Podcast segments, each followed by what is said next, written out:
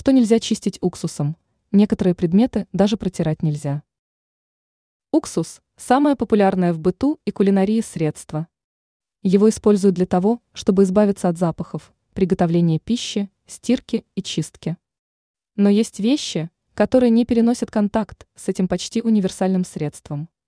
Важно знать об этом, чтобы не испортить дорогие сердцу и в денежном отношении предметы. Расскажем, что нельзя чистить уксусом. Натуральный камень. Он лишь кажется твердым, а на самом деле после контакта с уксусом на мраморной и иной каменной поверхности остаются пятна. Поверхность теряет свой прежний лоск. Пятна. Всем хозяйкам известно, что перед стиркой нужно обрабатывать пятна и нередко используется уксус. Если речь идет о пятнах, возникших при контакте с сырым яйцом, то так лучше не поступать.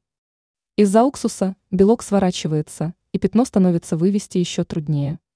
То же самое касается пятен от травы, чернил, крови.